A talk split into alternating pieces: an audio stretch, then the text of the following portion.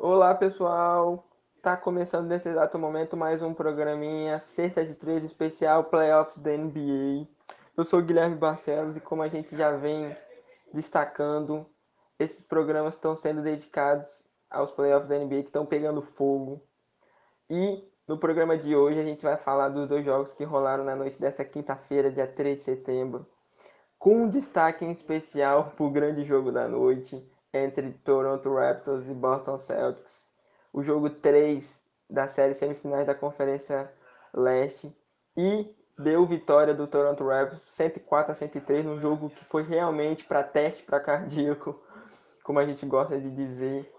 É uma partida que foi decidida nos segundos finais realmente, a menos de um segundo para o fim do jogo. E, e, foi, foi impactante, principalmente para os torcedores do, do Toronto Raptors, que ficaram alucinados depois do jogo. Vale destacar que, como a gente já tinha contado, essa era uma série que tinha um contexto muito peculiar, porque a equipe do Toronto Raptors, que é a atual campeã da liga, que, que fez a segunda melhor campanha na, na temporada regular pela Conferência Leste, vinha de um 2 a 0 é, diante da equipe do Boston Celtics, que é uma equipe muito boa também, né?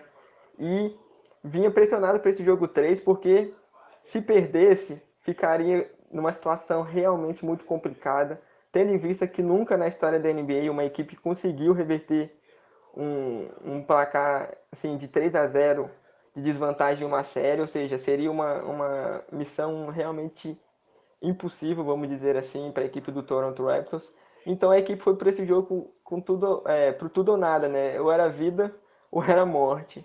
E foi um jogo muito, muito equilibrado, como sempre. O primeiro quarto foi um quarto onde os dois armadores sobressaíram, tanto de um lado o Kyle Lowry, do, do Toronto Raptors, tanto do outro o Kemba Walker, que foi o grande nome desse primeiro quarto. Ele saiu desse primeiro quarto com 17 pontos anotados e o Boston vencendo por uma vantagem de 5 pontos. E já no segundo quarto, a gente teve um, um, um quarto onde a equipe do Toronto teve teve um Kyle Lowry muito agressivo, porém muito inconstante é, no ataque, errando muito, cometendo muitos erros.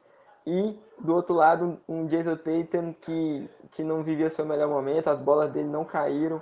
Fato esse foi que ele terminou o jogo é, apenas com 17 pontos, o que não é, é, quer dizer, apenas com 15 pontos e 9 rebotes.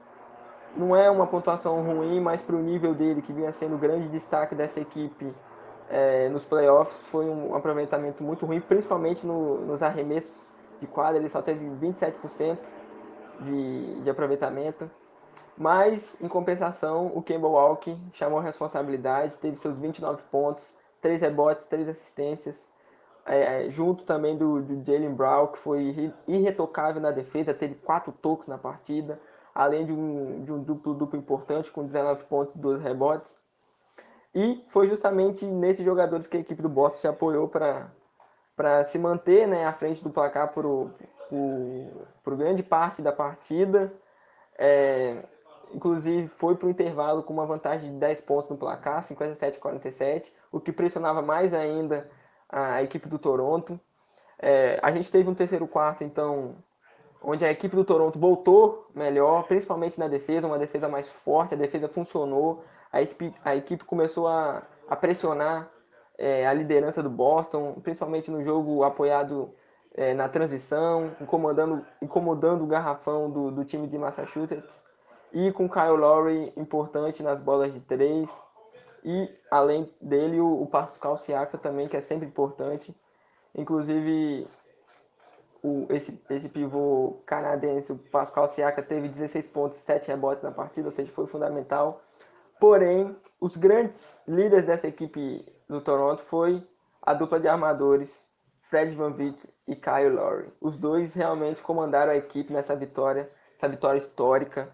É, o Fred Van Vliet teve números de 25 pontos, 6 assistências, sempre fundamental. Um jogador que não se esconde na, né, nos momentos decisivos. E o Kyle Lowry, que é o grande líder da equipe, com 31 pontos, 6 rebotes, duas roubadas de bola e 8 assistências, sendo uma dessas assistências é crucial para a vitória, porque, como a gente disse, o último quarto foi um quarto muito pegado, é, cheio de tensão, principalmente do lado do Toronto. As equipes se alternaram muito no, placar nesse, nesse último quarto.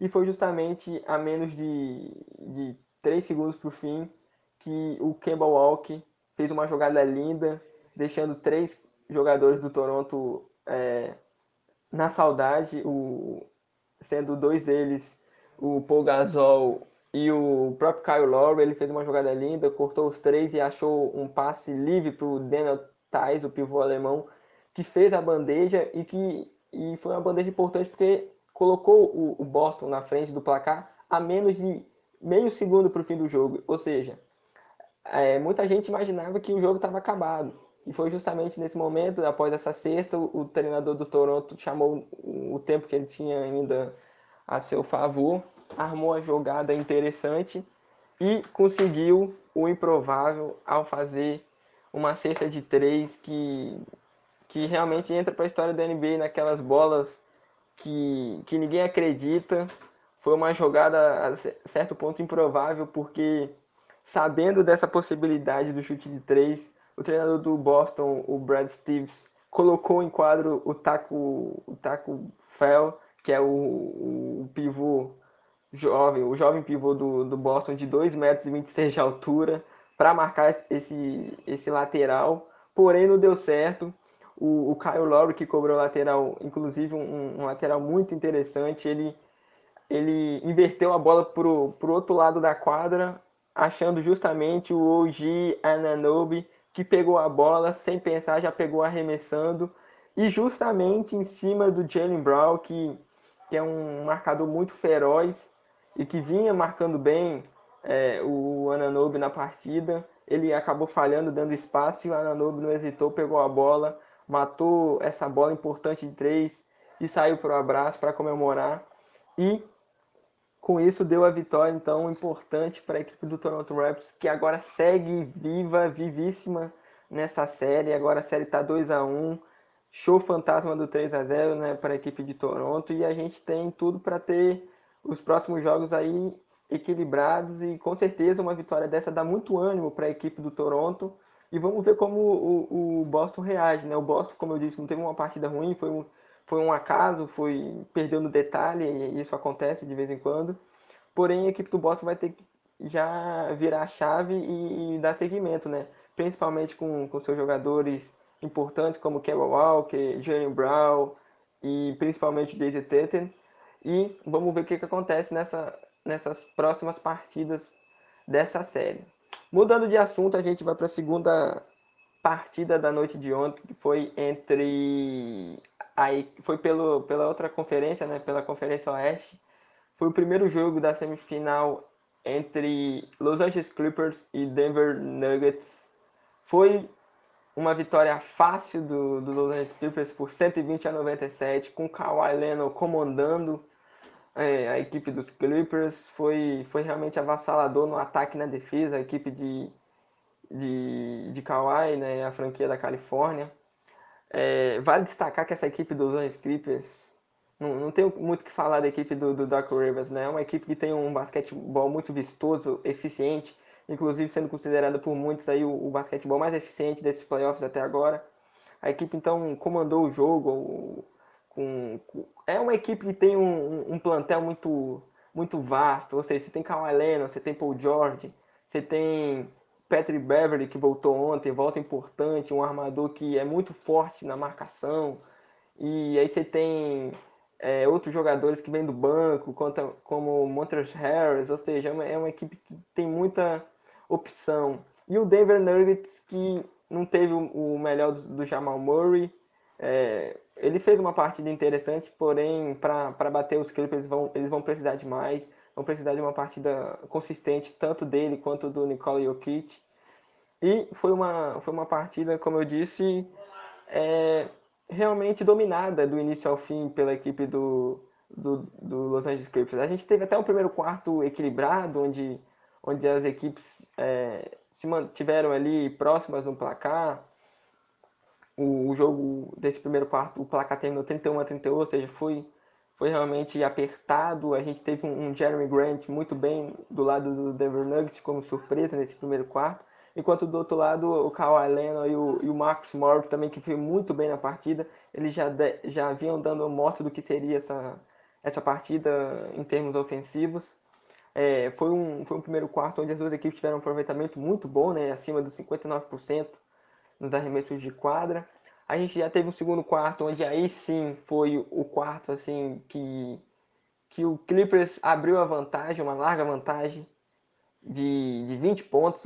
Esse segundo quarto acabou 71 a 51 né, para a equipe do Dark Ravens, com um quarto onde a gente teve um, um Paul George aparecendo bem, teve um Patrick Beverly já mostrando sua importância tanto no ataque como na defesa, e um Jamal Murray que tentou conduzir a equipe do Nuggets, mas sozinho não, não era suficiente para parar o poderio ofensivo do, do, Los Angeles Lakers.